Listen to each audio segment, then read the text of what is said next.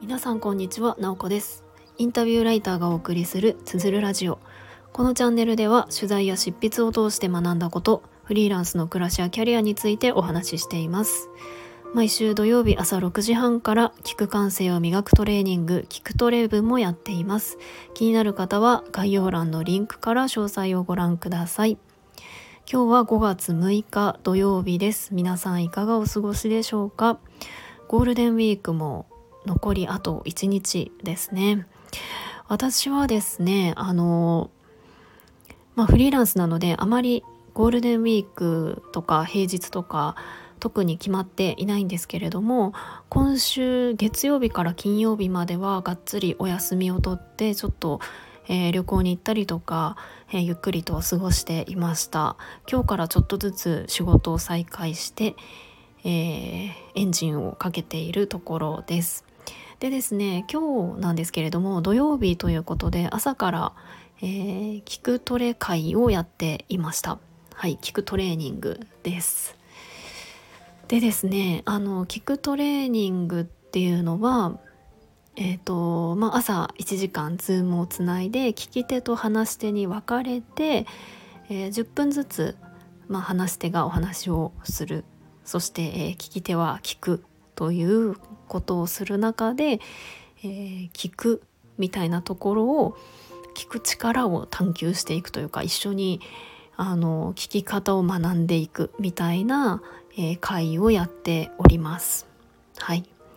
でですねこれまあ毎回いろいろこうあの話を聞いたりとか聞いた後に、えー、メンバーの方同士でいろんなこう気づきをシェアするっていうのを繰り返しているんですけれども今日もあのすごく面白くってですねあの何て言うんですかね話を聞く時ってどうしてもあの自分の視点みたいなのが強くなってしまうと思うんですよね。でも、えっと、それ自体は別にいいとか悪いとかがなくって話を聞く中で何て言うか自分の感性と相手の感性をこう混ぜて新しいカラーを作るみたいなところがよりその会話をすることの価値なんじゃないかなっていうのを改めて今日あの聞くトレブをやる中で感じていました。でですね今日あの私がそのキクトレブの中で話した内容からちょっと今日のスタイフのテーマを決めてみました。えーと、今日はあのまあゴールデンウィーク中ということでゴールデンウィークの過ごし方みたいなテーマで、えー、話をしたんですけれども私ですねあの熊本を旅していまして、えー、そこでの出来事をあれこれと、まあ、10分間話していました。でですねあの私本屋がすごく好きで、まあ、普段からちょっと出かけた時に本屋を見つけたら特に、えーと、探してる本とかがなくてもバーッとこう店内をうろうろして気になる本をパラパラ見てみたいなことは割としょっちゅうするんですけれどもやっぱり旅先でも本屋があったら気になって入ってしまうんですね。で、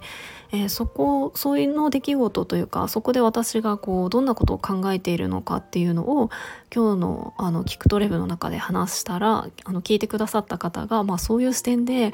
あのこう本屋を見たことがなかったとか、えーと、旅先でそういうことを本屋に行ってこう旅先で本屋巡りをするっていうこともなかったなすごくそう興味深いみたいな感じで言ってくださってあそうなんだなっていうか私も話してみてあのそういうあのことを言われてあなんか自分の行動とか思考って普通というか当たり前かなっていうふうに思っていたんですけれどもあ全然違うんだなっていうところも話してみてすごくあの気づきになったので面白いなっていうふうに思ったんですよね。でですねそうあのちょっと私がその本屋に行ってなんか何を見ているのかみたいなところを今日はお話ししたいと思います。えっ、ー、とですねあの本屋に行ってあのまあ大体私が興味のある分野って言ったらビジネス書が興味があってあとは、えー、教育関係の本かな、えー、その2つは特に興味があるんですけれどもやっぱりあのその時々で自分があのどこにアンテナが立ってるかなっていうその無意識下でもアンテナが立っている部分ってあるんじゃないかなと思うので大体本屋に行ったら特にあの自分の興味関心にかかわらず全体をうろつくみたいなことをしているんですね。でその中であのやっぱり本屋によって何どういったジャンルの本をあの前面に押し出しているかっていうのが全然違うんですよね。それがすごく面白いなっていうふうに私は感じています。まあ、例えばですけれどもこうビジネス街みたいなこうビジネスマンがたくさん出入りするような場所に本屋があったらおそらくそのビジネス書とか資格の本とか、まあ、そういった本がこう全体的にこうあの目立つところに配置されているんじゃないかなっていうふうに思うんですね。あとはその例えば大学とか専門学校が近いみたいなところだったらおそらく参考書とか就職活動関係の本が、えっと、割と目立つところに置いてあったりあとはファミリーとか子供とかが多かったら絵本だとかあのファファミリーがファミリーがこう欲しい情報旅行だったりとかそういう情報が得られるような本がまあ、目立つところに置いてあるっていうような印象があるんですね。でえっと私が普段なんかあの行く場所っていうのは大阪の本屋なんですけれども大阪だったらまあ梅田とかって中心ですよね。でああいうところってやっぱりそのターゲットが絞りにくいというかファミリーも来るしビジネスマンも来るしまあ、そういった学生みたいな人も来るしなんか本当にそれ以外にもいろんな人たちがこう出入りすると思うので割とこうバラエティに富んだあのいろんな本と全体的にこう話題になっている本があの目立つところに置いてあってでも特にやっぱりこう何て言うか経済とかビジネスみたいなところって強く出してるような印象があの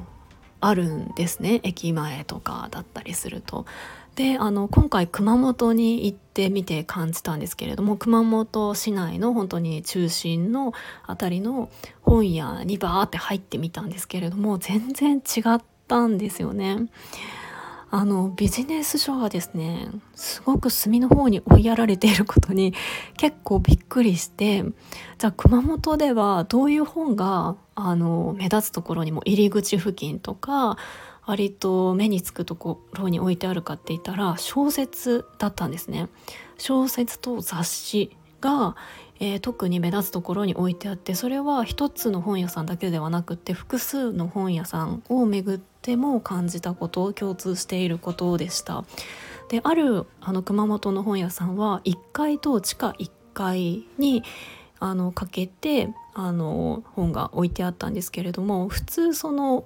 一番こう売り出したい本っていうのは地下1階ではなくて1階にまあもちろん置くと思うんですよね。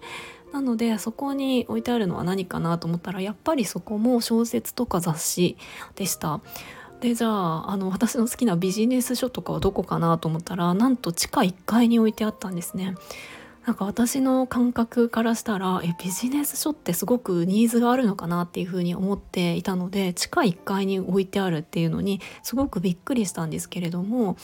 えっとそうあのそんな風に置かれていたんですよね。でなんでなのかっていうのは、まあ、私の推測になってしまうんですけれどもやっぱり本屋さんがどういう本をどこに置くかっていうのはやっぱり来ているお客さんのニーズに合わせて変えると思うんですよね。でそう考えた時に熊本でやっぱり目立つところに置いてあったのがやっぱり小説とか雑誌が多かったのでこうなんかこうカルチャー系とかも多いですねカルチャー系こう文学とかなんかそういったあの本を求められてる方が多いのかなっていうような感じがしました。まあ、もしかしたら私がたまたま行ったところの本屋さんがあのそういう小説とかを求められる方が多いのかもしれないですね。もう熊本って一括りにはできないと思うんですよね。例えば東京の中でもあのその地域によってあの来るお客さんの層とかニーズが違うと思うのであの違いはもちろんあると思うんですよね。まあ、ただあのここまで違うんだなっていうことに今回すごく衝撃を受けたんですね。あとその県の中の中心の本屋さんだったら大体同じなのかなと思ったらそれも違ったんですよね。まあ、なのでなんか